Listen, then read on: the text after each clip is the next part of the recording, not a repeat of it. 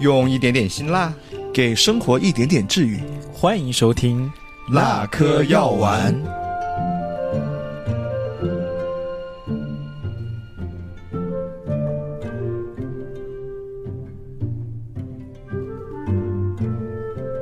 Hello，欢迎大家来到新一期的那颗辣颗药丸。哎，先自我介绍一下吧。啊、我是来成都两年半的丹丹。啊、我是来成都五年的李乐。我是在成都土生土长的土著啊，大牛。呃，今天我们还是有一个嘉宾啊，而且我们在介绍嘉宾之前呢，先介绍一下我们今天录制的场所。大家可能会听到一些车水马龙的声音，是因为我们的这个场所呢，其实是一个在马路边上的办公室。这个办公室很特殊哈，要不要我们这个办公室关系比较密切的大牛来介绍一下？我以说算了，介绍一下。呃，啊关于这个问题，我说三点哈。没有啊，这其实是我们这个成都的一个线下社区活动中心的办公室啊。嗯，我们之前在电台里面提到的周末的沙龙也在这个地方举办的。对嗯，然后今天呢，我们也很有幸请邀请到了我们这个沙龙的主理人，来跟我们一起录这一期播客。嗯这样，要不让他自己来打个招呼自我介绍。对，自我介绍一下。嗯大家好，那个可以叫我乐天，嗯，我现在在负责成都青年活动中心这个运营的工作，嗯，然后就是每周末，这个要低调吧，这个这是可以说的吗？认识乐天的，请在我们的那个留言区来留个言哈，扣个一哈。哎，但是因为是这样子，我跟你认识的时候，我觉得好像叫算叫的比较多，嗯所以我很有可能一会儿在录制节目的时候会一会儿乐天一会儿算，大家对，对我听的时候只有两个嘉宾今天，对，是。大家一会儿听的时候呢，如果说一会儿听到乐天，一会儿听到算，其实指的是同一个人，就是今天我们的嘉宾。嗯啊、而且呢，今天其实因为我们之所以会选择在这个办公室，在同乐的办公室里边做这一档节目的原因，就是，呃，我们要讨论那个问题非常具体啊，就是为什么成都它是一个通讯录天堂，对吧？啊，那一开始我们想看一下，就是我们几位，包括我们的几个主播，包括我们的嘉宾，你们在成都之外有过在其他城市生活的体验吗？在那些城市的通讯录的氛围怎么样？你们觉得？嗯，我之前在广州待过一段时间，嗯但那个时候是为了打工才去那种城市嘛。嗯但是呢，我那个时候还是一个直男，啊，你直过？所以在那边其实完全没有接触过当本他们本地的那个同志文化。每天除了上班下班，就是非常简单的两条线。嗯所以现在回想起来的话，觉得还是错过了体验一些外地同志文化的机会。嗯是什么时候啊？呃，一二一二年到一三年，哦，哦，一二到一三，呃，一年两年时间。呃，一年多一年多一点嗯对对对对对。好像我待的城市也不多。然后，嗯，大牛一二年、一三年那个时候我在哪儿？我想想，在湖北的某一个小县城里头，然后也没有什么关于同志的活动。那个时候都用的是什么 QQ 群啊，然后感觉那个小城市嘛，感觉同志会比较少一点。啊，嗯就暴露出来的同志会少一点，可能有很多骗婚的同志哈。嗯嗯，算呢。嗯，我之前在北京有工作，差不多待了十年时间，嗯，然后我跟你很像。对，然后这十年时间的时候，其实刚刚好分成两个阶段。我前五年其实不怎么混圈，就因为那会儿谈了个恋爱，那个恋爱对象不让我混圈，然后跟他分手了以后，我就我就大混圈，然后就 就彻底进了圈，大混特混。对，所以说这五这两个五年就特别鲜明。之前那五年我就不知道有什么社群这个概念，嗯然后分手了以后，我就跑到同志中心去看了一场电影，嗯然后就打开了人生的一道大门，然后就发现啊，原来原来还可以这样子在北京这样生活，就是因为以前其实看到的全大牛在广州，大家就是那个早九晚五上班，嗯对，你可能就是在软件上看到有人在，你线下其实认识很少。也没有什么集体活动啊，也当然也没有时间。然后后来因为有这个地方以后，可能分手了有时间了嘛，我哎，我突然有一天就想去看一下他们，嗯然后就发现他们其实每周可以找一个地方组织看电影，哦那有时候过年还包饺子，然后大家一起男男女女的过来煮饭吃啊，这种就就很有那种家的感觉。哎，所以不一定是性少数群体，对吧？因为你有时候男男女女，应该是有些是性少数友好群体。对对对对对对是对对，湾仔码头直男直女都有的，嗯因为他们有的会带朋 没有过来嘛。嗯，OK。那我想说的是，我在北京也生活了八年，快十年的时间嘛，啊，跟算非常类似。我就不说北京了啊，我说一下另外的几个城，两个城市好了，一个是厦门啊，厦门呢，因为我算是半个厦门人，所以说我想说厦门的整个通讯录的氛围，啊，是远远不如成都好的。嗯，因为我知道那几个 gay bar 啊，就特别无聊，然后好像也没有形成特别好的这种社区氛围。嗯啊，我至少我不太知道他们会不会定期的像我们这样子，每个星期会有什么活动之类的，我不太不太知道。啊，另外一个我觉得比较正向的例子呢，其实不在国内啊，是我之前读书的地方，在旧金山。嗯啊，旧金山的整个氛围特别特别的好，就是每天都不是每周，是每天都有各种各样的活动，真的是你想参加的话应接不暇。我经常会是一个晚上跳三个场，特别好玩，而且呢。我可能是今天在他们家喝了酒之后，第二天我都不知道我为什么会睡在第三个人家里面 啊，就地板上，地板上没有其他的。哦，就我觉得还蛮，就他一晚上可能同时好十几场活动，对对他，有各种各样的活动，看电影的、喝酒的，对什么各种各样的，每个地方都有都有各种不同的朋友，对，我觉得特别有意思，会分身真好。感觉现在成都的活动已经非常类似了，就是尤其是每周末，我真的难以分身。所以，其实，在全国嘛，就是同性恋，就是现在能够看到的同性恋还是挺多的。嗯，你们会觉得成都为什么会成为所谓的同志之都或者是天堂呢？嗯，这个我觉得乐天，因为是我们四个里面见过最多基佬的人，然后他是最有发言权的。以前号称所有同性恋 来成都以后都要在那儿报道的，是，我又不是那个 IFS 都是那个大熊猫，他们是去那儿报道哈。第二个就是你了，没有，就是因为其实我这个问题，很多朋友的都。都看到过嘛？其实我们在社交媒体上也会看到说，所谓的成都好像对新少数群体很包容，嗯，这个概念哈。但是很多人都不知道为什么，然后他就把这个就传出去，好像默认了，对不对？后来我后来我还专门去查了一下这个，发现其实真的是有原因的。哦。就是因因为它这个其实是跟我们说跟人群生活有关系，跟那个城市，而且它不是突然出现的，它其实经过了很长时间。就因为成都这个地理环境，大家知道，呃，它偏向西南，对吧？其实离我们国家的政治中心啊，那个。都很远，是的，嗯，甚至包括在古代的话，其实它其实是离整个儒教中心比较远的，因为那个主要是在黄河流域附近，没错。所以说它这边的话，呃，相对的，它这个的话，就它对它的影响会比较弱一点。嗯。然后成都呢，之前其实也繁荣过，大家知道唐朝的时候是吧？杨一、一二，那个时候是。两个大都市，然后后来呢又衰落下来，到明末清初的时候，因为人口锐减，对是的，然后呢就出现了，就导致那个时候出现了，对对，就出现了我们现在看到的这种所谓包容的一个最大的一个原因，就是出现了人口迁移，移民，对，就是现在其实成都是一个是一个整个中国地区的人口熔炉，它融合了各地周围的。各种各样的人的少数民族啊，是的，生活文化。一般来说，一个大型的移民城市，它的包容性就会好一些。对，因为你想嘛，每个人带着自己的对吧，自己的传统文化过来，到你到一个城市生活，你就必然的是需要。有更多的包容去面对这种差异，你才能够在这个城市相安无事的生活，对不对？如果大家都这样马路脏的，在小甚至说现在我们看到的有些大城市那种排挤，就待不下来。对，所以他其实从基因里面就决定了，说我过好我自己，管好自己家的事儿就好了，对不对？然后其他的事情我们先尊重理解。所以他这个其实是在那个一百年前，好像对吧？就已经。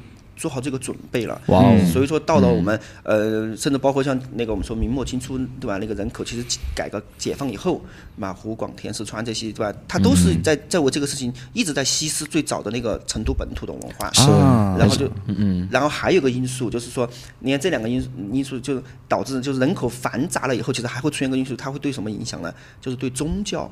我们中国人，你把佛教那个道教，对吧？然后这两个是本土比较大的，而四川是有刚好这个四大佛教名山和四大道教名山，成都这边都有。啊，对这这两个宗教，因为其实本身中本土宗教对于性的这个所谓的性的这个要求其实很低的，对吧？它一直都是像那个崇尚天性，对不对？解放那种那种感觉，它没有对所谓的束那个束缚，不像基督教或者伊斯兰教，对对对，它相对来说这也是提供了一个天然的一个。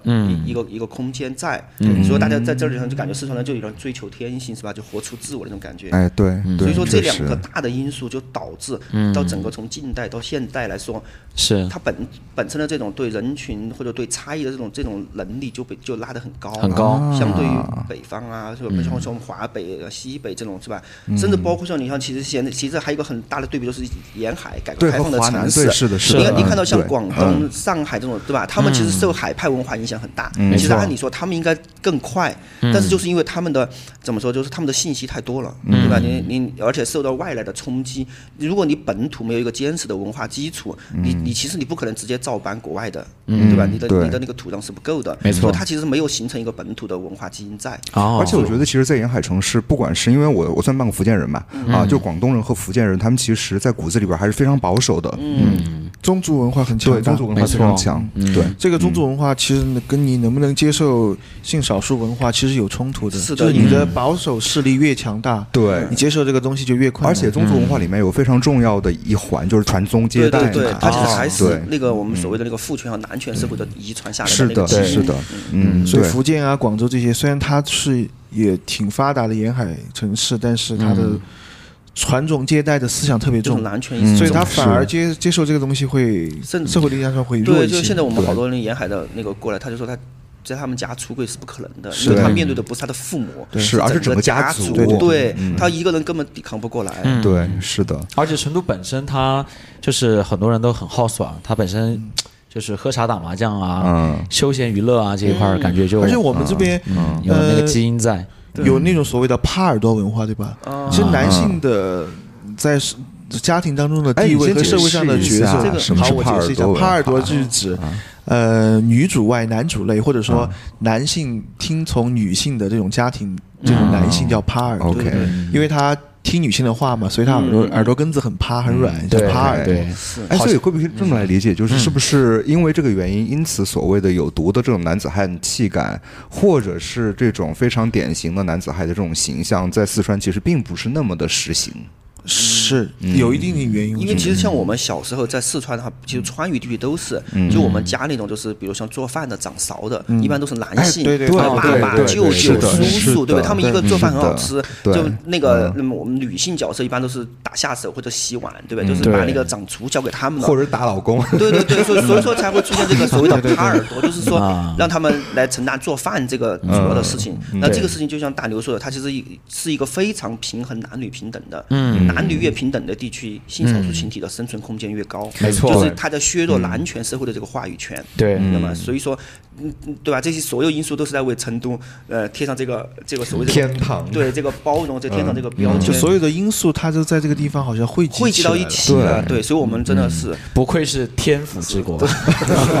不管是从物产还是对于性少数群体来讲的话，都是这样子的，吧？对对对 对，所以所以这个其实放眼全国来看，你没有任何一个城市可以有这样的条件，对得天独厚，得到这种天时地利人和的因素，所以说就没办法了。嗯，包括像重庆，其实相对成都和重庆的还是有一点差别，对哎，吧？是嗯是是，这个这个当然跟他们的那个，因为他们长江流域，他们那种江湖气息啊更重一点。是嗯，所而且以他其实重庆之前会更穷一些，我觉得像这种风花雪月的事情，还是在稍微富足一点的地方因为他方会比较们本来其实容易说。是一个码头文化城对市起家的，嗯嗯他们就是靠这种，嗯，嗯，确实，所以说成都作为一个通讯录的天堂，吸引了这么多的通讯录。我们来看一下成都的通讯录地图是如何分布的。来说一说成都最受欢迎的地方，通讯录欢迎的地方是哪儿啊？一人说一个吗？一人说一个，区域吗？呃，说小的区域就是啊那种就是本地的社区吧，呃，这么来说可能会好一点。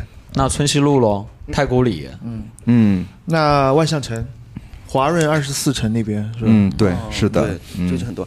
然后其实最小的就就是那个呃，对他说那个太古里，西西呃那个什么以北町呢，其实现在啊对对吧？对你说小店就其实所谓的春熙路主要就是以它为据点，没错对吧？他对们说是叫白天的那个 pose，白天的 pose，对，就因为他们晚上去 pose，白天没地方，他们下午先在那儿，然后去吃完饭，然后就转场去 pose。他们白天休息的地方，晚上时间到就是上班去了。对对对，睡醒了就去 pose 集合，然后晚上哦就以北町，晚上再去 pose。哦啊天哪！其实现在还有新的一个窝点、基点，在哪鸡里啊？在哪？这个 Cosmo 现在也哦对也算是哦对那个其实它其实更啊它是金石桥潮人，对整个亚逼文化对都在那儿对盛行。是其实是同性恋也是属于这个亚文化群体一部分嘛一。部分，对，没错。对，嗯，啊，所以这么多的地方，你们如果说是第一次跟软件上的好朋友聊完天之后，你们会选择在什么地方面基啊？我很好奇。呃，如果是面基的话，我觉得还是选择咖啡厅吧。呃，哎，啊你你有首选的咖啡厅吗？呃，就我们家楼下呀。哦哦，对。比较方便是吗？比较方主便，要是方便他大家如果如果大家不太知道呃我们的主播李乐住在什么地方的话，暴露一下你住的地方，就是他住的地方呢，就是哦哦呦天哪，真的是领的嘞，呃，其实就是在特别有名的九眼桥或者是兰桂坊，说小小一点就兰桂坊的附近啊，真的下楼就是酒吧，下楼就是一大堆就非常时尚男男女女。身在鸡圈就是这样子。哎呀，是啊，羡慕死了。对，但是如果谈恋爱的话，可能就还是会沿着那个河边走一走，觉得有时候还挺浪漫的。哎，确实确实，而且现在有很多那种规划好的那街道啊，像望平街啊，也有很多那种集市。嗯，就小情侣第一次见面、第二次见面，就是不知道聊什么，可能可能就走走看看，对啊就还对挺好的。我经常会选就是东门大桥那一片，嗯。进可攻退可守。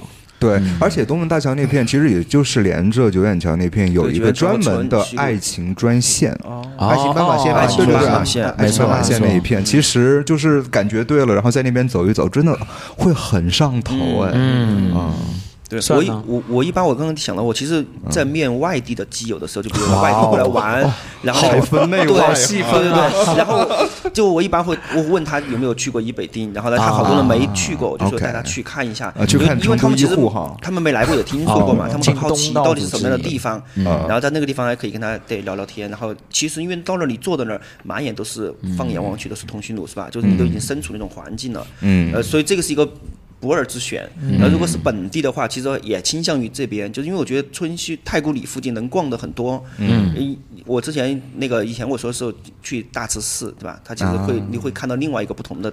太古里的感觉，它里面特别安静，对然后一从那个门出来就是就是那个最繁华的地方，就是你通过这这两种落差的环境，你可以看到这个人他的反应，嗯，对吧？就是有些人会觉得啊，大慈寺好无聊啊，怎么怎么怎么样，但他又但他的但他会很喜欢外面那个繁华的太古里，嗯，但有些人刚好反过来，他又他又会在觉得大慈寺的环境很舒服，因为那里面很安静，甚至在那里面的话，站在那里会去觉得有点。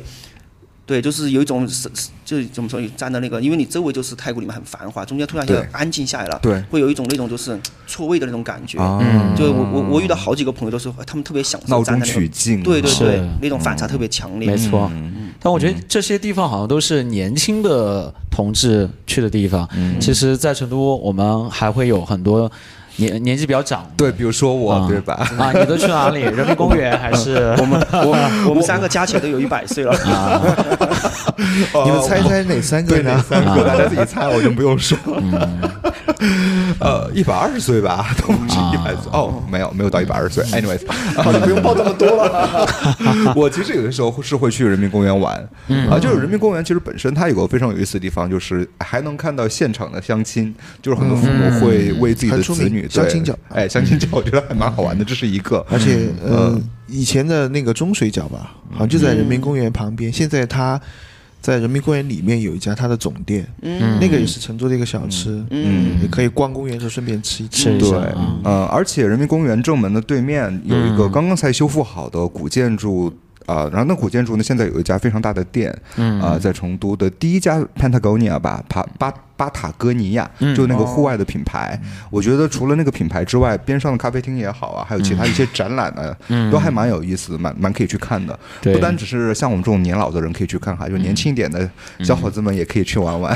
为什么我刚刚会提到这个话题呢？因为我觉得就是在成都，它既然是 gay 都嘛，嗯，那本身 gay 就很多，然后不同年纪的人也很多。那我们刚刚聊到，其实是比较有代表性的年轻的，比较能够被大家所了解的群体。那还有一些老年群体，其实是隐藏在就是成都的里头的，就比如说人民公园呀，还有我们上次去的那个老年酒吧叫什么？对，九九呃，其实就在春熙路毅大厦那边上啊，在春熙路后面的那王府王府井边上，对对对其实他们现在已经变成四家了，又开了一家，对？吧？对对，啊。是的，嗯。那个那个区域应该也是含 gay 量挺高的，是啊。他们有这对种那个大叔控的圣地，他们说上次我们哦是吗？对，上次我们沙龙哦有一个朋友选大叔，他去了后就对就就有点不想走了。开心的转圈圈。哎，其实上次我跟李乐还有大牛，我们三个人，哦，当然还有任佑，我们四个人一起去其中的一家酒吧，就是人最多的那个酒吧去去喝酒，没错。在里边氛围特别好，而且所有人都互相认识，是，感觉。嗯嗯，就像一家人一样，他们没错，就像我们在参加沙龙一样，对对对，回家了，对对对他们很多人就是其实跟我们来沙龙一样，他们就只要有时间就会去，然后他们觉得哎每周去跟大家认识一下，就是他们生活的一部分，是。所以说那种连接感已经在他们生活里面了。对。对对，我觉得特别神奇，好像我在北京哦，我知道北京肯定有，但是我在北京没有去过，也没有体验过这种？以我很好奇，嗯再过二十年是不是我们要去混那个地方？那再过二十年可能会有新的地方，比如说我们家。啊，他现在已经立志于把他们家变成据点。我真的很想把我们家变成据点。我 我是不会把他家地址写给你们的。因为主要是就我们说到这个成都的通讯录地图，像我们家就住在西北，像刚刚其实像李乐、大牛和算说的地方都在老城区，老城区其实基本上呢就是成都的一环以内，对吧？啊，就成都也是有分一二三四环的啊，没有四环哈，四环是绕城啊，而且二环和三环之间有二点五环，我们家是住在三环以外，而且是在西北面，就在金牛和青羊的交界处。像这两个地方，它一般就是指的就是一方面是工业区，另外一方面就是那种教育区。大家可以想象一下，你们在北京的话，相当于就是在丰台和海淀之间的那种地方。反的，对就这个地方，这种被我们誉为城市的同性恋荒漠。对，真的是荒漠。是唯一的聚集地就是你家，就是我来说说有多荒，就是啊。就就比如说健身房，我们都知道健身房里面。永远都充满着非常年轻的、美好的肉体，嗯。但是我那个健身房其实还是一个比较好的健身房，里面全部都是一些油腻的大叔和大爷，呃，我也快接近油腻的大叔和大爷了吧？所以就就我为什么每次我都非常愿意跑到东边来，跑到城里边来跟你们去，就是因为我我需要吸呼吸呼吸这种自由的通讯录空气，不然的话真的会吸吸氧气。对，真的是。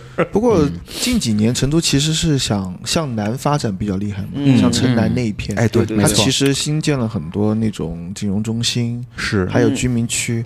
我我之前都在那边工作嘛，我的一个观察是，其实有很多一大部分的新的城市移民、城市移年轻的人，他们都在那个地方安家了。嗯，对然后有很多，我我我问过我的同事啊，他们怎他们其实一年都不怎么进城了，嗯，就其其实就待在南边，有啊，对。交通啊、购物啊、亲子游啊、社交环境，呃还有那个公园啊，全部那边都满足了。嗯。我感觉南边可能未来会变成一个相对独立的一个地方，就是它提供了一些新移民的居住环境，就是跟城老城区这边其实关系不一样的。很不一样氛围。嗯对对对，就除了像他说那个所有的，你看现在很多大城市都有高新区嘛，其实每个高新区你发现，其实都跟深就是一个新的深圳，对吧？就是对真的。就是对对对沿复制的深圳那种城市文化，对。未来城市节奏很快，没有什么老成都的那种，对，而且你提到南城的，嗯。你虽然说有这么多同同志同志过来，甚至外地移民，甚至一对儿对儿过来，这几年很多，但是你去，你现在闭上眼睛想一下，南城好像有那所谓的同志聚集地嘛？你能想到都是一商圈是吧？对啊对像什么大悦城、什么 SKP 这种，对吧？啊那你搜不到一种像像以北町那种地嗯方，对吧？或者什么什么公园，或者说什么一个标志性的地方，是吧？嗯对吧就是它缺乏这种文化根基在，嗯甚至说昨天群里面在说嘛，说好像那边有酒吧也没有，然后他们都往往九元九元往他们家门，对。吧对，往兰桂坊，往重李庆那边乐可爽了。嗯，没有，就是每每周都在接客。我想起当我每周都在沙龙，好不好？去年以前，我们当时沙龙还不是决定说要不要开办一个分分支点往南边啊放，往然后往南到边火车南站那边去。对，嗯。结果为什么后来没有开这个后来店呢？因为因为那附近其实要想找这么合适的地方，对。很很难，而且房子很贵，我对知道。那边贵。是贵嗯，是的，好，南门的朋友、听众可以 对，如果有 有南边南边，因为其实我们现在沙龙也有很多人周末从华阳过来，坐一个地铁对嗯，就是你因为他们也也也想有有这种社群生活嘛，但是又确实那边没有，就只能跨城过来，嗯。对，就是我们很辛苦，觉得如果要是那边有的话，他们就对吧，他们就可以不用跑这么远了，没错，没错。所以我们，有想要把活动往那边延伸一点，确实。因为确实南边很多，嗯。就是嗯，就特别是新的这些那个年轻的同志，对。基本都在那边。嗯啊、如果说对成都的地形不太熟悉的各位听众朋友们，就是我们在说到成都什么几环啊、什么南边的时候，大家可以这么来想：刚刚我们所说的，像我们家住的也是在三环以外一点点，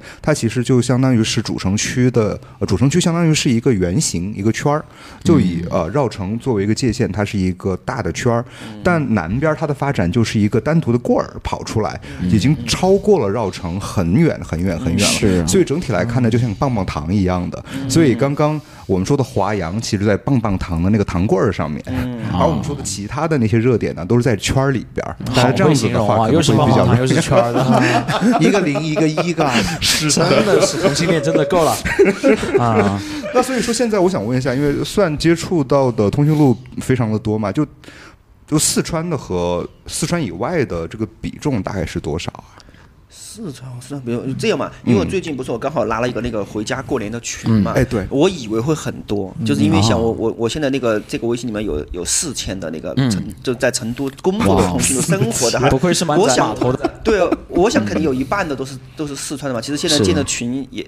才两百多，就就是大部分其实还是外地的，就是很多人我建那个群都来问我说有没有江浙沪的群啊，什么西北的群啊，然后什么东北啊、华北的群，就是他们都是在外，他们都回家都要都要回家的，嗯，所以说其实成都现在看其实有点像一个类似于像移民城市。哦。啊。嗯真正以以我们以前觉得它是一个川内的嘛，就是把就是把大把川内的城市吸过来，嗯，但是现在因为随着这两年啊，吸就是那个整个成都的环境好了以后，嗯，特别像对于通讯录人群来说，其实它它会对整个中半个中国的这个吸吸引优势也有了，没错。所以就更越多的外地的过来，啊。嗯，像北方的特别多，我今天还做了一个那个简单的一个数据啊，就是说，呃，中国的那个同性恋啊，应该是超过了七千万人口，然后男童的话应该是在三千五到四千五万，然后女性同性恋的话三千五百万哦。或者是两千五百万，然后前四的那个城市的话就是成都、重庆，然后北京和上海。嗯，因为因为这个数据其实我们每次都能看到，你你你点节假日的时候，你点那个翻咖，啊然后翻咖它不是有一个那个城市排行嘛？就是你你点城市搜索的时候，它那个是按照那个就是类似于像热点地的那个搜索，就是每个哪个城市的活跃用户越多排在前面。我我之前做了一个调查，就是在春节前后那个城市会变，哦，就是成都的那个那个嗯，就是你你你们这段时间可以看一下，我之前专门做了一个对比。我跟我对象都不用了。对，就是那个移民，就是那个，就是那种我们说是像像像深圳那种城市嘛，都是年轻人去工作，他平时排很高，但是春节都降下来了，就他大量人都已经回都回到，比如像外四川啊、地湖南啊这种，到其他城市去了，就就非常明显的这种移民城市就能看得出来。嗯，反正我看说那个成都的人口应该是两千多万嘛，然后通、通信录的话应该是占比两百多万，二百七十多万。对，啊、哦，那这个占比还挺高的，就已经十分之一了哈。数学真好。说不定应该实际上会更高一些，因为成都会形形成一个负极效应嘛，所以通讯录它不是简简单单按照人口的比例来换算，啊，对对对因为它，这是。个它这个你这个比例应该是，嗯、那个呃叫什么，就是那个。银河那个数据哈，对。通讯录占总人口的嗯。百分之三到五，那它那个是按照所有，就是从农村对到城是是镇的城平均市下来的。其实像成都这种嗯。一线城市，对吧？新一线城市，它其实概率会高，它可能会到百分之七到百分之八，甚至说超过更多10%高一点。对。所以两百万应该是低估，还应该是。对。啊，哇哦，哇哦，所以说算你的任务还挺重的，你现在只有四千个，对呀，所以说嗯。两百万呢，零头都不到啊。所以所以说我一直跟他们说，我说其实我们做一年，感觉每周来这么多人的话，其实我们只服务到整个城市百分之一的一部分，其实还有百分之九十九的我们没看没有认识到。嗯，哎，所以说这些外地来，因为我算半个四川人，就半个福建人，半个四川人嘛，所以我就没有什么好说的。我想问一下，从外地来的这些呃兄弟姐妹们，他们有没有觉得来成都之后觉得风水特别养人，因此皮肤变好了，身材变好了？有这种有这种反馈吗？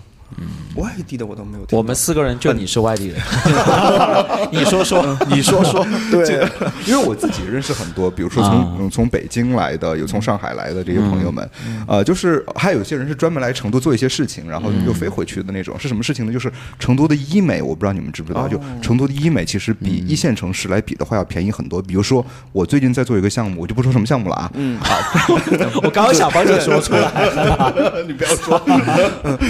这个项目呃，在成都做四次的钱，在北京只能做一次。啊，差这么多，就差这么多，就差这么多。传下去，在成都可以做四次，北京只能做一次。啊，当然是因为我 我在里边就是可能买的项目会比较多，是打了打了折的。就是一般情况下，就是在这边做三次，在北京只能做一次。哦啊，就是这样的一个价价格差。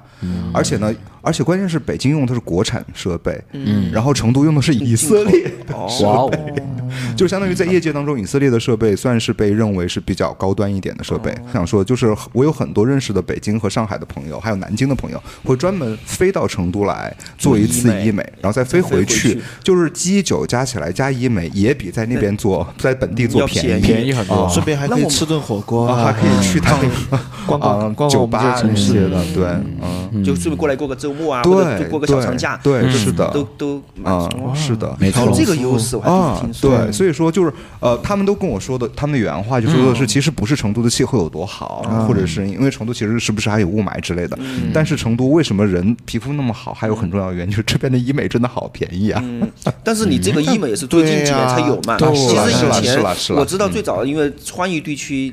天气好的原因，就是因为盆地气候，水比较多，湿润，还有成都其实是一个呃阴天比较多的，对对对，那个日照比较低，然后那个紫外线相对来说没有那么多，没错。然后加上成都，你看从成都从都是沿江嘛，就是不缺水，从小都是被滋养大的。对，嗯主要也对，主要就是成都，大家四川人的那种包容心，包容性，包容性也很好，哦，就心态好了，心态好。皮肤自然就好了哈。没错。嗯，大家都乐意来嘛，啊而且很快就融入到这个城市里头，也不排外。嗯，是，而且还有就是健呃，就是在成都健身的成本也比北京、上海低。比如说超级猩猩，像我们打一堂 P B C 的课，在北京的话呢，可能要八十多块钱，八十九我记得是，呃，成都是六十九，如果打折的话就五十多块钱，嗯，啊，其实相对而言要便宜很多。六。折，就是你选择一些更健康的运动的话，你的成本也会低一些。对我们这个弄完了，就是那个会不会又吸引很多来成都的那个哎，那基友啊太？好了呀，因为我们毕竟你的那个微信留在下面，让他对对对对，一定要留你的微信，就是大家可以来欢迎来加加我的群，哎，我记多群呢。哎，我记得之前我们不是参加过一次，就是北京想要来成都的一个个线上的那个嗯活动嘛，嗯对吧嗯？啊，其实我们可以以后有机会的时候再做，对？对对对，嗯，那是北京的一个一个基友组织，他们组织的，因为他们你身边有很多人都这几年有想来移民到成都来，哦。然后他们就联系了成已经移民到成都这边来的基友，问一下，哎，你们去了以后生活怎么样？跟你们去之前的期待有落差这些啊，对对。之类的，呃，你想他这个已经那个需求已经到这种程度了，嗯好像读书的时候交换生啊，你那边哎学校怎么样啊？是是是对对对然后那个是。但刘都是那一期嘉那个嘉宾是吧？对，当时是那期嘉宾，嗯，蛮开心的。嗯这样子啊嗯，是，哎，所以真的就是成都是零呃零少一多吗？啊不，零零多一少啊，好像就是最近是吗？讨论到成都的同性恋、同性恋，就是哦绕不开这个话题。对，是就甚至有说你外地，如果你是零的话，你不要来成都了，就你永远找不到对象，是是这样子的吗？但是其实这个这个刻板印象啊，其实全国的基友群都是一样的。你是不管在东北还，在北京，甚至上海，是吧？你到是一个同性恋的群里去看，那个群里面一定都会说零多。对不对？就很少，包括像其实像我们已经传的是西北西安的，对不对？就是那个说西安的一多。哎对对对但是我们来是沙龙的很多西安的朋友告诉我们，其实西安没有，对就是零多，对吗？就是就他们在西安，他们打开软件看到的也是零多。所以一到底去哪里了？对，就是。嗯，对啊，我也不算是 所以所以他可能就因为他可能比较稀缺，然后物以稀为贵，就把它抬起来了。啊，但我觉得大部分人其实一零都是可以了，但是很多人说一很少，是他认定的一就是不能做零的一，那我觉得那个也是一种偏啊，见这。绝对是偏见。但这么说，其实所谓的那种那种不能做一的零也是很少的，就纯零是吧？就它其实大部分你他说的话就是中间那个零点五，就是根据人来变的，对对不对？但他可能倾向于先做那个，对吧？但是遇到合适的，他也可以变的。对啊，但那种变都不能变不了的，一定是最少的。啊，其实我觉得就做零点五真的很好，尤其是零点五找零点五真的是太完美了，就什么都能享受到。嗯，赛的也很好啊，对安对全。对，是吧是啦是啦现现在对，现在就是我们的主流推荐的时候，也可以不依零哈，就做爱要给自己解压，对吧？就不一定非要发生插入式行为嘛，你要没错能让自己爽，其实有很多方法，嗯对吧？要打开，嗯，就是大脑是我们最大的性器官，嗯，最对，最重要的。哇哦，确实来沙龙之后打开了不少。嗯，是你吗？对你说的是他们他们家的门，他们现在他们家的门儿大打开了，有密码锁的，还进不去。啊，我知道密码，大家如果需要的话可以找我要。所以，呃嗯，这个这个东西除了一零的这个刻板印象外，现在好像似乎也更流行另外一种刻板印象，就是所谓的熊的文化。哦，嗯，那在成都这边，对，您觉得熊算是一个受欢迎的类型吗？绝对显性。你看以北其京，实在我啊，我是因为我在我读大学，在成都上大学嘛，嗯就是两二零零三年的时候，其实那个时候没有所谓的熊猴，而且其实那个时候，呃，因为那会儿我们没有聊天软件，是用那个叫那个叫聊天室那种对板聊的就是每每个人发嗯发坐标，哇，九眼桥啥啥子情况，啥子啥子对吧？你看到其实大部分身材就没有像我们现在看到那种熊那种熊的身材很那种胖的身材很多，大部分都是匀称偏瘦的，对不对？那个时候其实主流都是猴子，哦但是是后来最近这十年时间，从北京、上海这种大城市，对不对？然后呃有所谓的熊文化，然后它开始有嗯遍布全国，然后然后呢，像成都有是，对吧？就是我们说是增长最快的，对？就是因为现在人多嘛，嗯，物价成本低，锻炼锻炼的资源丰富，对吧？人的营养也补上去了。对，对，而且其实我觉得有一个原因，其实是跟那个年纪有关系。其实你像像那个刚毕业的学生，基本上你看胖的很少，工作个十年哪有人不胖的嘛？但是胖了以后呢，大家。对，可能对胖有羞耻，就把他自己定义为熊，而且变成一种荣耀了哈，就是，对，就是有一种嗯把身身材焦虑弱化身材焦虑的。我觉得你这么说熊会生气的，因为毕竟熊认为胖的是猪啦，是 不是啊？这个标准不一样，是吧？标准很难定这个标准啊。哎，我觉得是不是你说成都的熊的那个增长率是最快的，是不是因为成都的火锅啊？有这个原因吗？也也可能吧，就是跟可能食物有一点关系总总的觉得熊流行起来这个文化确实跟人的饮食结构有一点点关系。因为其实川菜确实是在中国菜系里面算是重油重盐的那个，就是比较油的那个菜系，它相对沿海那种清淡的来说你常年的这种吃，对不对嘛？你哪怕每天吃外卖，那个含油量都很高的。所以说，加上你的办公室，嗯，现在三十多岁的那个男的哈，没有什么有。肚子的，对不对嘛？就是发福很容易，嗯你要想瘦下来很难。所以那这样子的话，就是 我们现在录制的时候，然后相互对看对方。啊，是啊，对，而且我们专门收了一下收一下腹。嗯，所以说，如果要是没有健身这个文化起来的话，对。我相信可能那个所谓的熊和壮的会胖的会更多，嗯，对不对嘛？就大家已经开这么努力了，呃，对，或者让自己胖的好看一点，胖的性感一点。但如果要是没有这个文化的话，对吧？因为其实健身文化也是最近几年，对吧？随着哎通信录多了以后，城市化进程它有的，十年前没有的，十年前是的是的哪有什么济消费一起去水水平也有关系。对，以前哪有什么一起去健身这种，对吧？以前那会儿打球、跑步是吧？就是常规的哦。现在都是去什么练操心哈，练练什么其实大家如果对这个熊的文化更感兴趣的话，可以尝试听一下我们往期的第一期期第一期节目，没错专门聊了熊我们聊猴的那熊猴那期。期，对，嗯这个其实对在同志文化里面蛮有特色的，嗯它那挖起来也会有有很多的一个故事。那实际上我不知道哈，因为我现在有一点迷茫，就感觉大家现在都开始洗熊了。就是在成都这边的话，大家最受欢迎的真的是熊吗？还是说不是这样子的？哎只是说熊的那个呃入境率、出境率会比较高一些，大家的热热度会更高一些，所以大家讨论下来会更多一些。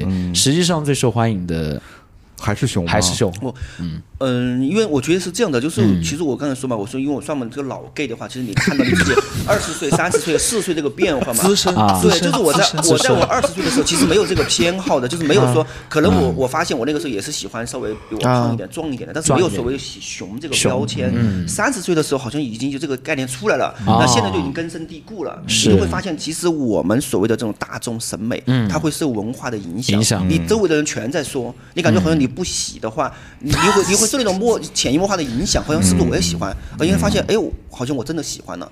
但是如果说没有这个概念的话，其实你可以可能会喜欢更更多的类型对对对对哦对，就这样子的。嗯，确实，对所以说，它其实这个刻板印象流传起来是最最容易的。嗯，所以我们就一直在探讨说，无论在性上面，不要留下那个一零的那个刻板印象，在这个审美身材审审美也是一样的。嗯嗯，但是我觉得刻板印象是一个怎么说呢？我们在择偶的时候的一个最简洁的办法啊、如果说你正好是符合别人的这个审美观的话，你是第一个被选择的。而且你去选择别人的话呢，也是非常直观、非常快速，能够选择到你喜欢的那个类型，就看你怎么来选了。嗯对，咱们就是要走一个小众路线。啊，对啊，所以说我现在找了个猴子当我对象。科科是猴子，天哪，听到是不是有什么误解他？好像听到没有没有没有没有没有没有没有，因为他脸比较瘦嘛，就我比较羡慕他，就是脸比较瘦。嗯，哦，嗯嗯，所以我们在说啊，在成都有这么多的什么熊猴啊那些的，刚也聊到像什么健身之类的东西，那像姐姐妹妹们在成都一般成群结队出去都会干嘛呀？逛街、打麻将。成群。结队嘛，就是我其实看到成群队，就是我们沙龙结束以后，他们吃啊饭，然后那个对去喝酒啊，或者去哦什么逛个去太古里啊之类的，就是平时其实能看到这种我们说超过五个人哈，这这种其实很少，啊对不对？他一定是以以什么小型活动结束了以后，呃，你你才有这种情况，一两个人也很难嘛，对吧？那什么手挽手在街上走这种，对吧？OK OK，因为我知道像像我的话，我之前比如说在在我一个特别喜欢的教练群里面，就会跟里面的一些通讯录去约，比如说去超星。啊，像打完拳、跳了操以后，就会一起吃个火锅、吃个串儿，就那反正就就这样子就就抵消了嘛，对吧？也没有锻炼到，呃，但是呢，就算是一种就社区里边的自我认同的一种建立吧，我觉得也是蛮有意思。而且我知道我自己有很多外地的那些朋友来到成都之后呢，因为他们非常喜欢打成都麻将、打川麻。哦。啊，所以说他们自己会在成都开麻将馆，然后自己也会约着自己的朋友三三两两跑过来打麻将，而且都是我们啊，就是通讯录群体的这些朋友们。嗯，所以我在想，就是除了这些人之外，就有没有其他的你们所知道大家喜欢成群结队一起出来的一些娱乐活动？我知道的有唱 K，啊，唱 K 是。对，反正我对沙龙这些朋友观察，就是他们时不时就会对那个每周都会约一个那个唱歌啊唱 K 局对，那个唱歌群基本上都有自发的组织，因为那个比较简单，你订一个包间，你发一个群在里面，召集七八个人，愿意有时间的就来了，每个人就一均下来，每个人就二三十块钱，对吧？就对它整个成本就很低，对就不像就不像你吃饭对吧？你你还要照顾啊。这个吃那个不吃，对。你再订桌子，然后再召集，然后就要效率要繁琐一点，会比较麻烦一些。还有就是那个桌游吧，比哎如说啊剧本杀、狼人杀，然后各种桌游。像我们最近玩了一次很好玩的那个解码战，就很好玩。啊，解码战对，但解码战作为桌游的话，其实可以在家里边玩，对啊，对吧？啊。它那个人数还有限制，就你说那种桌游吧，就是现在成都也有那种基友开的，然后那种狼人杀，他们可以坐一圈二十多二十个人那种，哦。然后有的杀一个晚上，杀通宵，天？我还看到过那种节奏，就是 一群熊穿着白袜玩狼人杀，啊，对他们他们的熊人杀。他们的熊人杀。他们的主题趴，主题吧。我刚才想说，一群人一一群那个通讯呃路来成都就打麻将，不知道麻将桌上多牙尖。然后想到说，通讯录玩狼人杀，不更牙尖，真的是更 是跟真的跟演宫斗戏一样，我跟你说真的然后最后撕起来的时候是吓人，我看到过一次，我我我吓到了，哦吓到了。天哪！对。但是这么入戏吗？他们很厉害，然后真的到最后就那种就摔东西那种感觉，你知道吗？就跟在吵架一样，哦，天哪特别激烈。我觉得我们玩不了。哦，心脏不好的，我知道，还有嗯蹦迪，蹦迪哦蹦迪的哦蹦迪文化就是酒吧文化嘛。你喜欢蹦迪吗？其实我可能年轻的时候稍微喜欢一点吧，现在没那么喜欢了。啊不，现在没那么年轻了。最近有一个人刚刚去了蹦迪，可以聊一聊啊。哦，科科是吗？来，科今天不在吗？是哥哥 吗？不是，不是某人啊，吗？哦我也去了，我也去了对啊，，对啊，对啊去。哪儿蹦的？啊，去革命啊，对，怎么样？嗯，就是有点蹦不起来，因为它的那个空间还是挺小的，然后你又端了酒嘛，嗯。你想要嗯我我是想要那种跳起来的，嗯，对，要脚要离地的那种，但没有办法。因为我自己之前是不怎么去酒吧的，就是嗯，我说可以说是乖乖男女。嘛。啊，你你对乖有什么误解吗？呃，但是自打我跟我对象在一起之后啊，我发现就是年轻一代人，他们呃就是这种酒吧文化，就是在成都啊，比如说在在一起聚了以后，吃了晚饭之后，他们怎么聚呢？就一般他们会喝好几场酒，但是为了降低成本，第一场酒呢一般会在全家喝啊。就是在全家买了全家的伏特加，然后呢再买全家里边的饮料，然后对着酒然后在里边先喝着微醺，然后再去革命或者 Atlas 再喝大的。天，搞得现在全家已经出了那种套装了哈。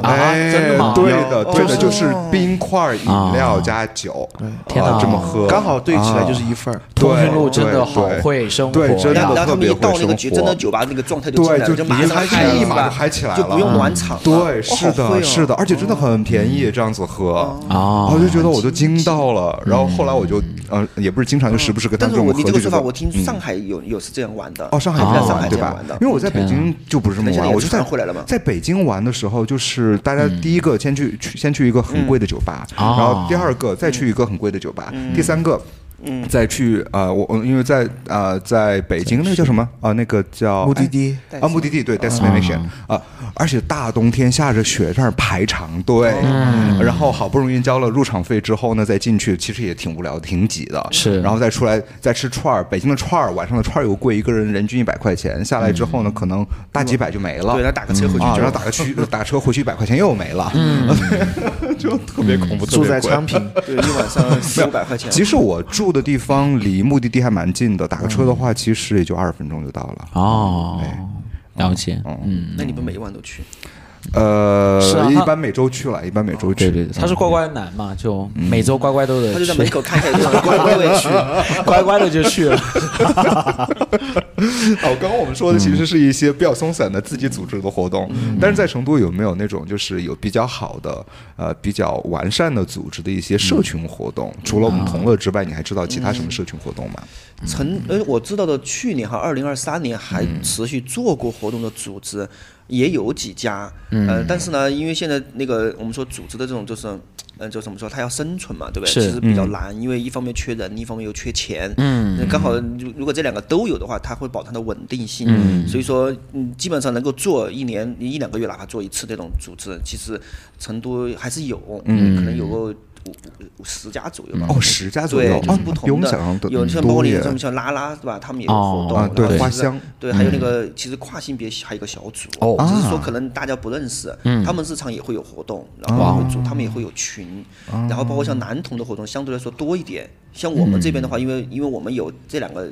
条件又有人对吧？又有机构在，所以说它可以保持它的稳定性，每周都做。有些组织的话，它可能一个月做一到两次，然后它的频率它也会做下去。然后然后呢，这个这个就就要看到是他们背后呃对他们的组织是什么组织？是对是做什么的。没错。然后呃，其实跟我们那种活动有类似的，就是其实就是那种娱乐社交类的活动，像唱歌呀、桌游啊这种比较简单。另外一方面就是有那种像我们那个沙龙一样那种谈话，嗯，因为因为哈这个城市因为通讯录太多了，其实有一部分同志还是想找一个地方可以聊天、谈心，对。就是可以分享一些你的喜怒哀乐的一个地方，特别是对于一些我们说呃就是有一点生活阅历的嘛，就是、对吧？嗯，他可以去，然后还是有几个组织在做这样的活动。对，我觉得也不用除开同乐吧，嗯。啊，也可以就是对于那个同志就同乐的那个沙龙，也可以就是你如果想分享的话，也可以稍微展开一点点，哎对对因为毕竟是我们三个人也是通过同乐的沙龙，嗯然后认认识，然后开了这档播客。对，其实我们做这个目的就是，呃，其实就是这个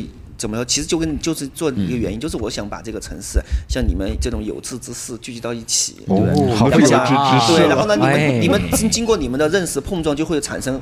更多的火花出来，它其实是其实这个活动就是一个平台，它就把这个城市对这个感兴趣的人筛出来，然后呢，对吧？你们可以交朋友。你看，你看，其实我看去年嘛，你年底你看那个朋友圈里面参加沙龙的一朋友，他们的发的朋友圈，他们基本上点赞里面一大半都是沙龙认识的，真的那这些人就会成为接下来他们好多年陪他们的朋友，对然后对吧？他们的生活就彻底被打开了，这就是我们沙龙做这个事情的意义，就是做这种社群的连接感。对。然后呢，大家这个上面一定会找到自己的价值的。嗯。啊，哎，我觉得就是在在认识你们之前，我觉得每个周末我都说啊怎么过啊怎么过啊，然后好难过好难过啊。现在每周忙得不了然后现在每周真的是忙得不可开交。对，哎，那如果放眼全国哈，就是大家都哎说成都的这样的社区氛围很好嘛，那其他城市现在有这样的社区活动吗？因为我记得算以前说过一句话，就是好像像我们啊同乐这边能够每周都持续展开活动的机构，在全国也数不了几家。对，就是如果像我们这个频率，每周做两场这种，每次来达二三十个这种活动，其确实现在全国是绝无仅有了。绝无仅有。对，就是只有我们能有这种有个条件，能做到这种程度。但是像日常的活动，比如说一个月一两次这种，全国其他地方也有，因为像成像同的这种，我们说这种服务本地的这种 MSM 的这种小组，其实全国的省会城市都有，就我们说同乐的兄弟组织，然后他们在当地也会做一些这种社群的，我们对吧？就是我们哪怕他以艾滋病宣传干预这种，就是这种宣教活动，对，包括一些社区的娱乐活动，像武汉呐、上海、杭州啊这些，他们有的是也会有自己的那个同志活动中心，嗯，所以他只要有这样这样一个空间或者有一帮人在，他的活动都会有持续性。啊，嗯那成都为什么就是我觉得就放眼全国，好像我们的那个社区活动好像放眼全国都做的挺好的，因为我知道成都现在的那个通讯录的人数其实没有重庆啊。呃，然后上海和北京就就就这两个，成都现在目前是排第三嘛，重庆现在是三百六十多万，大概哈，然后上海是二百八十多万，成都是二百七十多万，嗯。啊，那为什么成都就是能够相比于之下人数少，但是它的社区活动竟然能够这么丰富，这个跟城市的包容度有关系吗？我觉得这个跟我们刚开始开头聊那个问题有关，跟大啊。环境有关系，环境有关系嗯。啊，然后包括你，因为你大环境其实直接会影响到每一个个体嘛，就是你对城市的态度，对不对？那意味着你愿不愿意去参加这样的活动。我除了那个同志的这种沙龙类型的各种文体类活动，嗯。其实偶尔也会参加一些关于文化项的各种读书会啊、嗯。观影会啊、嗯。座谈讲座。我发现跟他们的主理人聊天，他们就是也谈到说，成都在做文化类活动这方面其实是特别开放的。对。啊。在像北京啊那些地方，你嗯。做一个人多的地方，你首先要报备，对，对，要嗯去公安部门或者当地的那个派出所申请。嗯。通过，嗯。但是在咱们这儿，你只要在那个你的论坛上或者你的那个群里面发一个帖子，弄一个海报，嗯。基本上所有人就可以来了，是。然后参加就可以搞定了。对，因为这两年其实成都还有一个我们说就叫所谓的这种就社群活动一个非常爆发的年，就是随着成那个独立书店的建立，啊这两年哦成都独立书店非常多，那他们每个活动那个书店都是一个说白了就是一个社群活动的根据地。然后现在这些主理人都把他们的社群活动放到他们的书店里面来。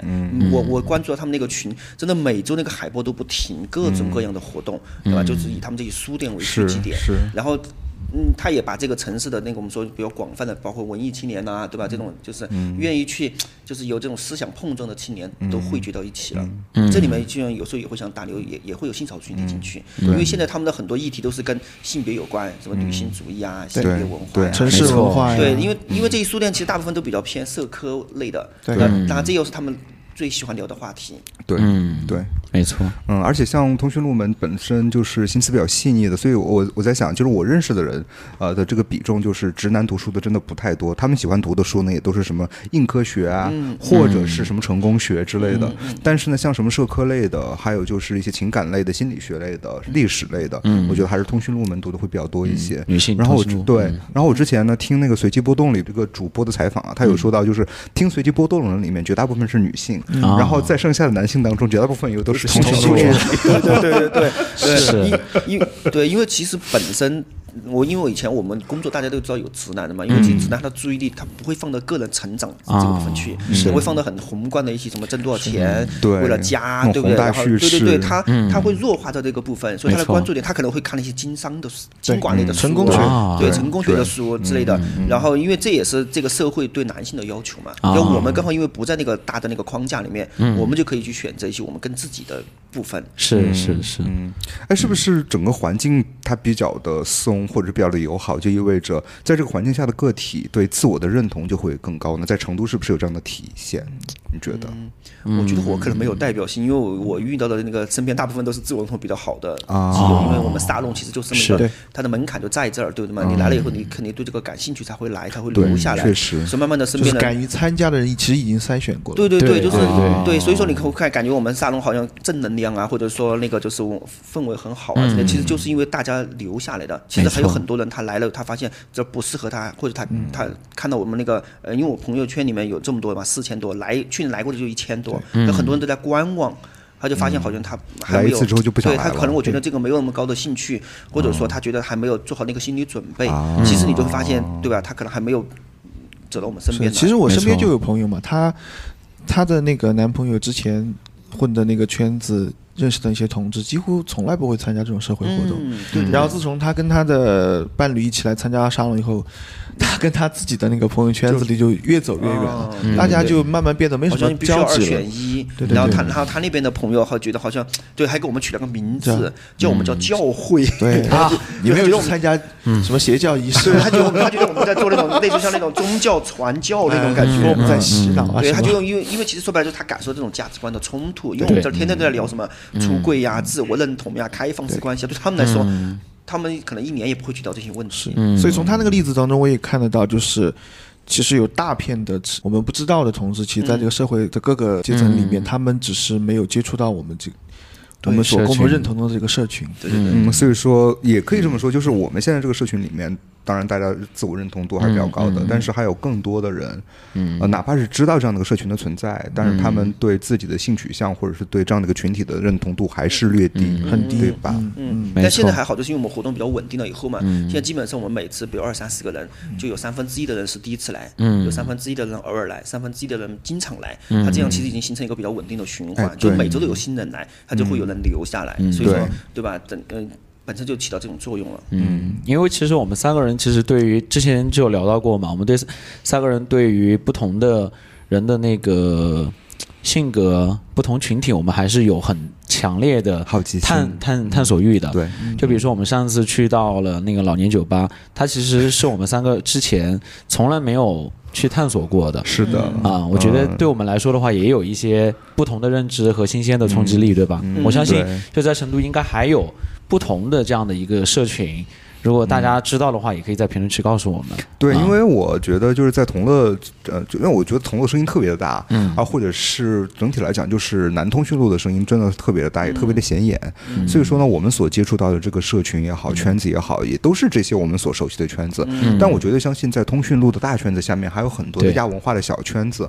就我想问一下，就在成都啊，你刚刚说到跨性别其实是有自己的一个专门的圈子，有没有其他的一些我们不太熟知的亚文化的圈子，也是有比如说比较规律的活动的呢？有啊，就就除了他们跟那个拉拉沙龙嘛，啊拉拉沙龙对去年有，然后包括以嗯。以社长他们那个为据点的那个，啊对吧？就是那种社长啊那个啊，BDSM，BDSM 对对对对啊对，然后呃还有一些那种就有一些小酒馆，就是啊因为其实因因为其实我们今年也想做一件事情啊，就刚才说李乐说那个，我们要准备做一个成都的中老年同志口述史。就之前因为啊广州和武汉已经做过了，然后呢，其啊实已经有经验，我们可以借鉴过来，我们在本地化来做。然后还有一个事情就是，嗯，我们想做一个成都同志那个友好商家地图，因为其实成都有很多的 LGBT 的伙伴自己开的店，有各种什么食品店啊、咖啡啊、酒馆啊、礼品店这种线下的事情。有，你们你们去那个鲁那个那个对猫肌肉猫，对，对他们的股东都是基友，啊啊，就是他们对他们对，所以说其实有很多呃，我们今年想做这么一个集合，如果他们又是比如说他们有这个身份，他们有欢迎社群的小伙伴来，呃，对吧？我们可以给他们做一个整体的宣传，然后在那个交月的时候，可以比如用那种就是打卡的形式，让大家去认识他们，也其实就是一个社群回馈他们，然后他们又又又来连接社社群这么一个功能，因为这个其实以前在台北或者在其他的那个欧洲城市柏林呢，他们其实都做过，其实很容易，只是需你只需要收集信息，然后呢就把它做了一个集合，其实它还是在我们这个社群平台基础之上。是，哎，我很好奇，就是他们会不会？应该不会哈，就是我只是好奇，会不会插彩虹彩虹旗呢？我们如果去谈的话，因为你要让大家看到你嘛，去找到你，我们会给他说，你会在那个比如你的前台显眼的地方放一个彩虹的啊有标志，让大家知道哎，呃他没走错，对不啊对然后来了以后，他会你们会准备，比如说那种就是那个集的那个徽章，然后他比如哦每个人集了好几个徽章，可以换不同的礼品，然后我们会到时候会做这么一个呃宣传活动。哎，我我我不好意思，我可能想插一句啊，就是突然突然激起了我我之前的一个非常美好的回忆，就是我之前在旧金山的时候，也是，就是那个时候还是我自我认同比较混乱的时候，嗯。呃，当时呃我就从来没有看到过，就是就是嗯一对一对的同性的情侣在街上这么样就牵着手，然后呢，就所有的那些店铺就在那一条街全挂 Castro 彩虹旗那个那个对那个社区啊。全是彩虹旗，嗯。当当时我我第一次觉得就是哦，原来原来自我认同是这样子的，嗯我特别特别羡慕他们。嗯。而且你刚刚也说到，就是成都这个文化会有，正是因为成都的文化是融合的，是一个移民城市，这跟旧金山也特别的像。所以就是我觉得我年轻的时候最美好的日子是给了旧金山，然后我觉得我现在难道难怪我会这么喜欢成都？我觉得在这里边真的它找到了很多对很多非常类似旧金山的因素，真的。啊，那个时候你自我认同不好，你对对对，你回头要去嗯。看一下那个公开那本书，你会发现他那个那个作者，因为他刚好有在美国读过书嘛，他其实就对比了洛杉矶和成都，里面有很多，包括像我们说那个历史原因，洛杉矶是一个那个就是什么二战的老兵回来的城市，对他们发现自己是的同性恋，没办法回到自己家乡，他们就在洛杉矶根据，那儿把它打造成自己的那个。的一个后花园的地方，嗯。所以说它它都有这些先天的历史原因在。没错，而且其实、其实我们为什么会说那个成都是 gay 都嘛？除了我们刚刚讲它的历史悠久的历史文化以外，然后其实在现代还发生过一些有迹可循的事情，就比如说曾经在淡蓝网，就是小蓝，就现在小蓝 Blue 嘛，然后发起过同志之都的一个城市投票，然后成都是高票获胜的，所以呢就被称为那个 gay 都。然后还有一年是一七年的时候。呃，就互联网有一条那个视频，应该大家都有看到过，就是有两个男生，然后穿着白 T 恤，T 恤上面写的是张开，呃那个写的是我是同志，你愿意拥抱我吗？就在太古里的那个位置，然后有很多人去拥抱他们，然后大概五十多个吧。然后这条视频在微博上的那个转发量是达到了二十万多次的，它相当于是从我们这个小圈子突破到了更大的一个，对让外界人看到了。主流趋势里面好像就是亲友会的一个志愿者啊啊、他做的。因为之前其实这个活动以前，呃，同乐最早就呃，以前他们是艾滋病日的时候，嗯在那个嗯。王府井那个天桥上面是。说我是感艾滋病人，你愿不愿意来拥抱我？他们有做这种拥抱活动，嗯。然后那个也有那个像交月的时候做以同志的身份来做，其实作为就提高社会能见度嘛，就一直在做这个倡导。哎，我在听到“骄傲乐”这三个字的时候，我自己都又想到之前的事情了，都很感动。是，想起了你那段时间不知道自己到底做对 gay 还是做拉拉。因因为其实，因为一个，因为其实，呃，因为其实像这种城市生活对啊个体的影响非常大。上次我们上一次那个最后一场沙龙，Leo 在那儿讲，他其实也经历过这种，就是我们说自我认同建立不够稳定的时候，其实是他去台湾读书的时候，他看到那边的。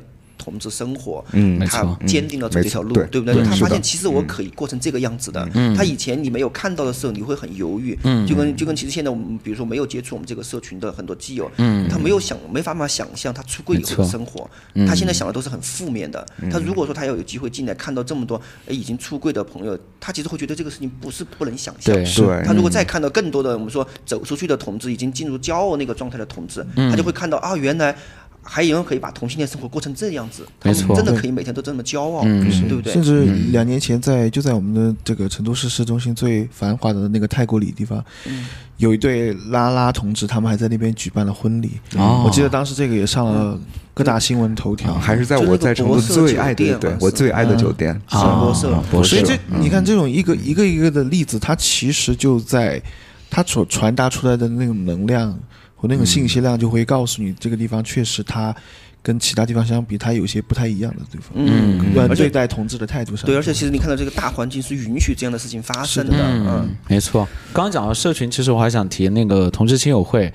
啊，呃对，因为我我也有那个自我认同不好的那个时候，啊、然后当然通过网上的一些信息嘛，然后加强了我对同志自我认认同的这个身份，但是能够成功的出柜或者说坚定的去走这条路，是因为我也在成都的时候，那个时候我在德阳，然后来成都来福士，然后他们有一场那个活动，一五年的时候大概。去过那次。啊，对，虽然也在。那个时候我们还不认识啊，不认识，但是只是坐在下面哈。对。没想到呃一家人就还是要进一家门的。对，没错没错。现在回想起来，真的就是因为前面有人帮我们栽好了树，然后我们后面才能乘凉。我也是看到了这一道光，所以才走进了这个门里头啊。对对对，所有的所有的社会运动都都他就像你来说，都是那个前人在树后人乘凉。嗯，我们之前没有经历，就是因为我们前辈放弃了，然后这个接力棒交到我们手上。如果我们不做的话，它又会传下去，总会有人做，对不对？啊，怎么有点感动呢？是对我现在这样呃已经。开始有点不太知道该说什么了。提到我们这个火炬往下传，其实我们在我们这个主题大纲里面也有写到一个关于就是我们的所谓的同志文化呃传承传承一个问题。嗯其实就就从你的角度来看，比如说我们现在已经在成都市做这个关于男性同性恋的这种社区文化以后，嗯嗯，你有想象过吗？就是如果我们这一辈退休以后，我们的这个留下这个文化遗产，它会以一种什么样的形式往下传下去呢？以及第一个问题就是，可能在我们就传承之前，就是你觉得在十年之后、二十年之后，当我们在跟更年轻的一些通讯录朋友们在进行交流沟通和、呃和互相学习的时候，我们有什么样的遗产可以给到他们？我觉得我们就其实不用去限定什么样的形式，嗯，我觉得我们需要找到它。因为其实我们许就像就像就像社就像我回成都，我在社群找到我一样，对不对？就是我现在来为为社群做事情，就我觉得如果我们把这个事情做下去，一定会有很多之后的那个社群的小伙伴，他留下来，他如果经过整个跟我们在一起的这种影响，他就会知道他做什么。因为其实做什么这个东西，其实是受怎么说，我们说受大环境影响。比如说哈，如果假设我们你们是十年前认识，你们可能没法做播客，但是你们现在认识，你们可以做播客。没错再过十年，他们可能会做一些其他的，对吧？符合那个时时代的一些形式，对不对？所以我觉得，呃，形式不重要，但是人很重要，所以我们要把所以所以你的你。的意思是说，其实遗产就是人。对，我们把他们把这个把这些愿意做事的这些小伙伴找出来，而且你会相信，随着这个环境的开放，会越来越多这样的人。比方像现在，你看，我们我我十年前也在对吧，也在做志愿者，但那个时候的志愿者和现在的志愿者团队就完全是上了一个台阶。我相信，如果再做下去，再过十年。那就不一样了，对吧？因为大家都更年轻嘛，是不是？接受的其实现在的很多，我们看到那种，比如说初初高中那些那些年轻的同志，其实跟二三十年前也不一样了。他们已经接受了文化，他们的整个基础，对不对？所以等到他们二三十岁愿意做事的时候，那个已经完全不一样的能量了。所以说，我觉得可能以后一定会会更多的可能性。是的，嗯，既然算有提到说就是人是最重要的，所以说我想考算一道题，比如说你在交友软件上面看到、看到了一个一个通讯录是个新的朋友，从来没有参加过我们社团的活动，呃，但是明显你跟他的聊天当中，你会发现他的自我认同感比较低，嗯，那你会用什么样的办法让他来参加我们的活动呢？我我一般来说，比如说现在我身边呃那种，比如说的那个你说自我认同低嘛哈，嗯就是我一般不会，比如说呃以出柜、自我认同，或者说那种比如说比较极端的像什么开放式关系中的来吸引他，嗯我会让他来交朋友。我说，哎，你身身边就是认识的那个基友多不多？他就会那，你比如说你有没有交朋友的欲望？我说我们这儿每周有很多的朋友，对吧？线下认识的效率更高，你可以来交朋友。他如果愿意被这个留下来。他一定也会被沙龙别的部分影响到，因为这个其实是门槛最低的。是啊，因为如果一来，哎，我就说，呃，你就给他抛个出柜，这就会被人家吓到啊了。我还以为你会用谈恋爱，有时候我们这边有一大堆帅哥，你要不要过来找个找个对象是？其实现在有很多人是一来说，哎，那个活动是你做的吗？我说对。他说你可不可以给我介绍个对象？然后呢，我就会给他拐过来，我说你得先去多认识点人嘛，对不对？不不是说我我包干了，对不对嘛？我说我介绍的不一定你喜欢呐，你得自己来认识你喜欢的人。嗯然后呢，你你跟他对吧？然后我会给他说你。对，让他放慢这个步骤，把他心态降下来，然后他如果愿意的话，他也许就来了。嗯，挺好的，嗯，然后就还有经常会有那种看你发的那种活动照片，就会讲，哎，第一第二排、第三个帅哥是是谁对，然后现在 就是现在每次我发我们那个，比如说像酒局的一照片啊，发出来，我下面都是在说啊，那边那个戴帽子的那个小哥哥微信发给我，我的标准都是说来我们沙龙认识他，来我们活动认识他，就那个已经变成我们的宣传照了。然后真的就来了，就上次那个。看到大刘那个就来了，第二周就来了。哦对对对对对对就是那个这件事情对嗯啊，我怎么不知道？你们都知道？啊哎，今天跟我说了。对呀，对呀，嗯然后后来就真的来了。嗯，其实很多。嗯，所以，我还有还有一个可能这个问题会比较沉重一点啊。我我先我想我想先问一下我们四个啊，包括我自己在内，就是对于我们的这个身份，你们现在已经进入到了骄傲的这个阶段了吗？嗯哎，一共有哪一共是四？个阶段：困惑、接受、骄傲和融合。嗯，到到骄傲了吗？融合我觉得可能还比较高阶一些哈。融合怎么定义呢？我我其实融合它的意思就是说，比如说我们是一个性少数群体，其实我们已经已经在跟那个大的社会，其实你跟异性恋打成一片了，你不会再有所谓的困惑和自卑啊这种东西对，你可以坦然的以一个同性恋的身份，在这个社会去跟他们聊任何，对吧？甚至说大出柜，就是对吧？甚至于出不出柜已经不重要，都无所谓对对对已经无所谓，对对对对对，就是我们起到一个，就是我们是性少数融入整个融入整。个社会，对，以自己的身份融入，其实就代表了你把整个性少数群体的整个文化也也融入都到带出去了，主流文化里面去了，对对。对但可能融合这个东西，仅靠个人是很难实现的。对，它其实难对对，对它需要一个群体对性。对嗯但是其实个人也可以啊。其实很多呃，像国外的那种搜索叫同志运动家，嗯他们其实哦做的事情就是在起融合。是啊，但是说实话，这这个就是因为国情嘛，嗯，这个还是有点困难的。所以说，你们到骄傲的这个阶段了吗？呃我觉得我我我觉得就是我的那个阶段，好像是在到骄傲的阶段，也有骄傲到那个第四个阶段融合。融合，就这两个阶段，它好像是同时界限是进行的。模。糊的，还有交重合的。对对对对，就比如说我对部分的事情也才刚刚开始打开认知，但是呢，我现在也在抖音上发布我跟我对象的一些视频，然后有拍我和我家人对待同志的一些看法，我觉得好像也是在做就是融合的这个事情。跟你很像，就是啊慢慢有接触到一些非同志群体的人，跟他们做朋友，然后也很自然的用同志身份跟他们交流。对对对，但其实也有接受的部分，也比重也比较大。嗯可能更多是接受，然后有一点点融合。嗯，骄傲的话，可能可能是我对“骄傲”这个词理解还不够透彻哈，我不是特别能，嗯，把“骄傲”这个词坦然，的做自己。对对对对对对，嗯所以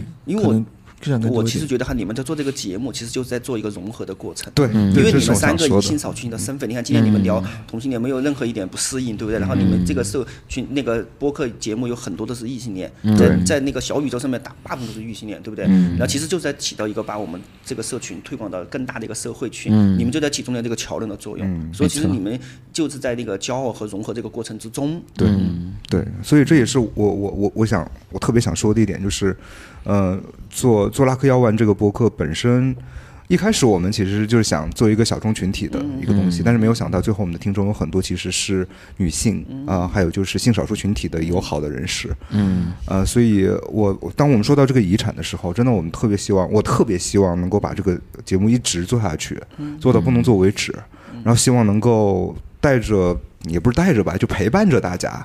嗯。啊，从第一步，从自己的不接受，慢慢的走到骄傲，然后到第四步，我们一起来做融合。嗯，对我们，我们三个人其实做这个节目，也接触到了很多，比如说跟我们的友情赞助的一些是其他力量。其实对我们在做这个节目的当中，我们三个也在成长。嗯对，就回看我们的第一期，刚刚那个样子和现在的样子，其实我们三个已经有很大的变化，已经开始越来越游刃有余了对对哈。对，呃，从第一期我们聊熊猴的时候，当时我们真的是有些时候还磕磕巴巴的，对吧？然后我们三个的默契也没有这么的好。对，就是对，就以后我我们那个听众周更就有希望了哈。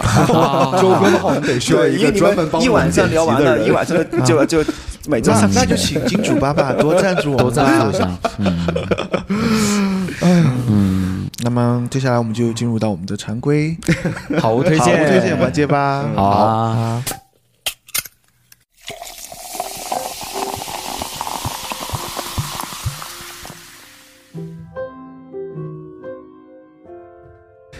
好嘞，那谁先开始啊？要不我开始吧。好的，好的，最近呃，我给大家推荐的是一个 A P P 哈，嗯叫做豆包。哦，这个名字可能听起来有点土喜感，有点土，有点 太日常。它它，但是它其实是抖音旗下的一款 AI 智能助手。嗯因为它可以做到哪些功能呢？会可以帮助你写作、聊天、画图，还有帮你做那种专业的文案，其实就是一个智能的 AI 助手。嗯我觉得它取这个名字就就能够体现出它其实是一个易用性非常简单、入门槛也不高的，甚至我觉得可以推荐给我们身边的父亲母亲，嗯，因为作为他们老年人来说，他们其实接触新事物的门槛本来很高，嗯但这个软件我用了一下，我觉得它做的非常傻瓜化。除了我们自己可以把它作为生产力的一部分来用的话，我觉得甚至介绍给我们的父母，让他们去认识现在最新的 AI 工具的话，也是一个让他们接入社会的，不要让他们太落伍、嗯。太被脱离出去的一个好的方法。所以我这个软件，我觉得可以推荐给大家，也推荐给你们的自己的父母。哎，所以说这个软件也是，我们就相当于是可以跟他聊天嘛，对吧？对。啊。可以。可以跟他聊天，啊。甚至于你你如果有一些更专业的需求，比如说我现在要写一个小红书文案，嗯。你可以直接让他给你写出来，啊。甚至于你想画图，也可以让他帮你画。对，而且目前为止，它都是免费的，完全没有任何门槛。但是不能画色色的图，对吧？那那这个大框架决定的话，我们不能什么不能做哈。对，但是我一听到画图就想到 真的是，那个想画色色图，可以私下嗯约我。啊，这是可以说的吗？好了好了大牛。给你私人定制哈。啊，对，啊，我想说那个豆包，我我有搜过，就是那个自我认同嘛，它其实就一二三四，就直接跟你说你应该怎么做，啊，基本上大的框架，我觉得还是蛮正确性的嗯啊就。他对于那个信息整合的能力很强。是是没错是是对是，哦，而且豆包有一有一点我特别喜欢，就是它里边有个京腔的男孩说话啊，那那他那个口音真的好性感，我好喜欢啊！就对对对，说到这个软件为什么适适合老年，它提供了一套语音服务，对就所有的答案它都可以给你朗读出来。没错比如说你的爸爸妈妈其实看字不方便啊，他都可以用听的就啊，可以像听广播一样。而且它不像机器人读书那个就很死板，它就是还会有一点点口音音的那种嗯感觉，对对对有口音哦，特别智能好用化哦待会儿你可以试一下。对嗯，啊，呃，希望那个豆包 豆包开发者听到我们的播客哈。啊、希那希望他这个样子哈，希望他有一天就做大做强之后不要收我们的费，啊，这也可以，这也可，以，跟我们开个终身会员。呃 我推荐的就是我我们之前一提到那本书，就是那个《公开当代程度空那个同志空间的形成和变迁》，因为跟今天我们这个主题很有关。啊那这本书其实在整个呃，不管中国的同志历史以及包括社会学里面说，就是一本非常好的著作。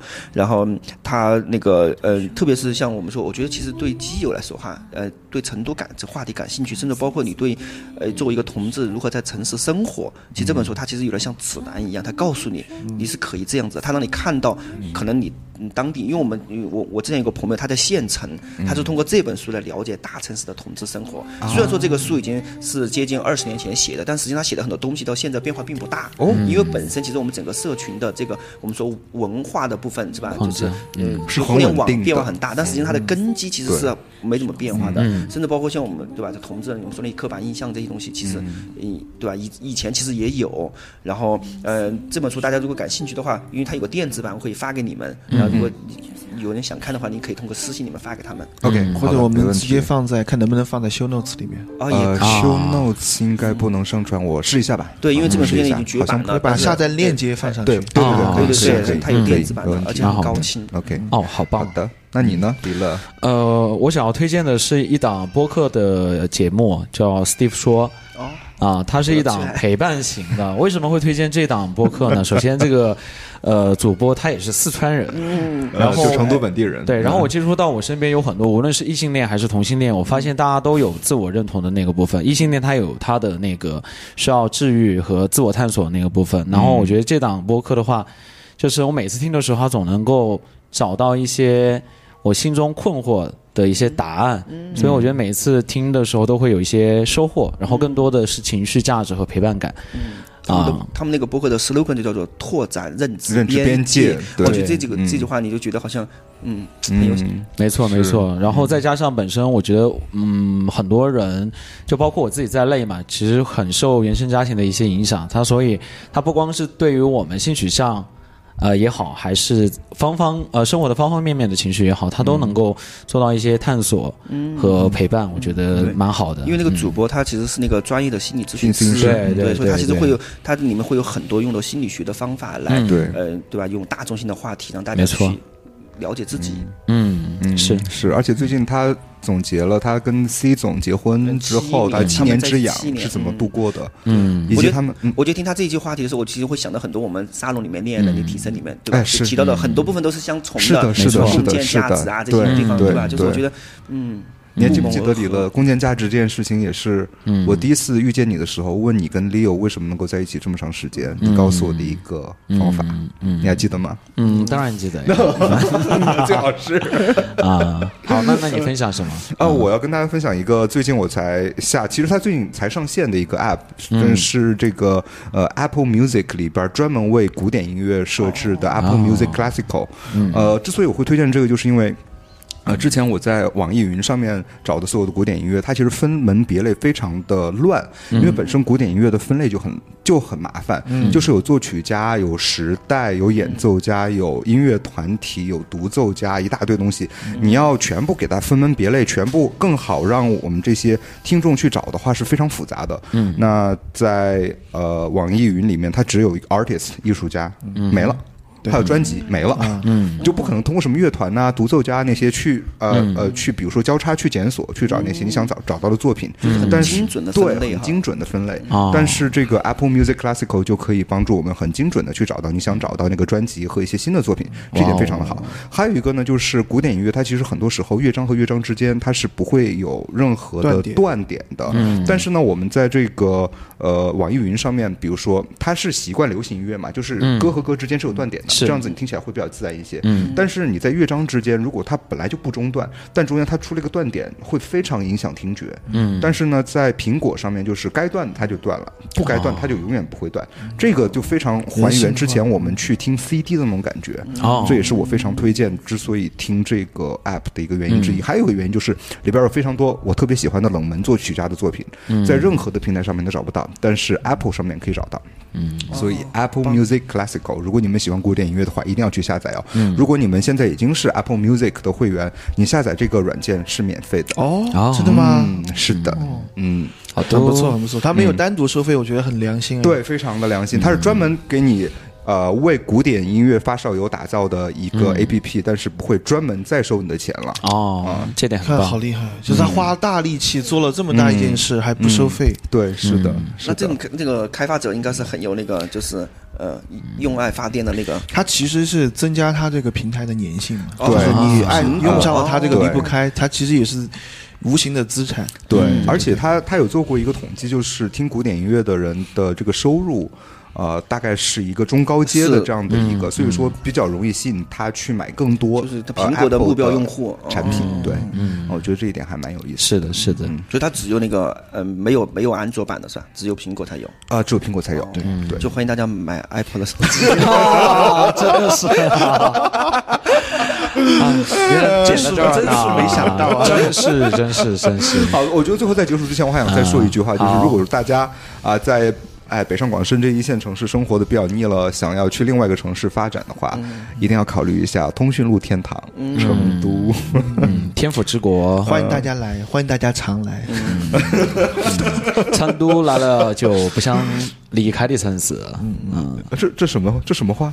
这四川话吗？四川话呀，就是那个张艺谋之前给成都拍的拍的形象宣传片片，就对对，成都是一座你来了不想走的城市想。走不脱哈，走不脱。然后，然后这这后来不是那个成都那首歌吗？也是红了啊很，久嘛。赵雷，对嗯对对是的。好吧那，么好吧，这就是今天我们所有的节目啦。啊那就希望大家听到我们这期节目，可以如果在成都的小伙伴呢，可以给我们留言，讲一讲你自己在成都的一些生活观察或者体验。还没有来成都的朋友呢，可以找机会来我们这儿旅游一下哈，而且我们沙。旅游的时候一定要找周末的时候来，因为我们的沙龙是在周末，不妨过来看一看沙龙。对，体验一下我们的社区文化。外地的朋友也可以，如果你认识成都的基友，也可以推荐他来，哎，关注我们的活动啊。嗯啊，到时候我们会在 show notes 里边把我啊乐天啊或者是算的这个，对，把我那个公众微信对对对公众也放在上面微信号都会放在我们最终的 show notes 里边去。好的，记那得帮我今天就先们点赞、转发、留言。评论。好了，好，那今天就这样了，拜拜。拜拜拜拜。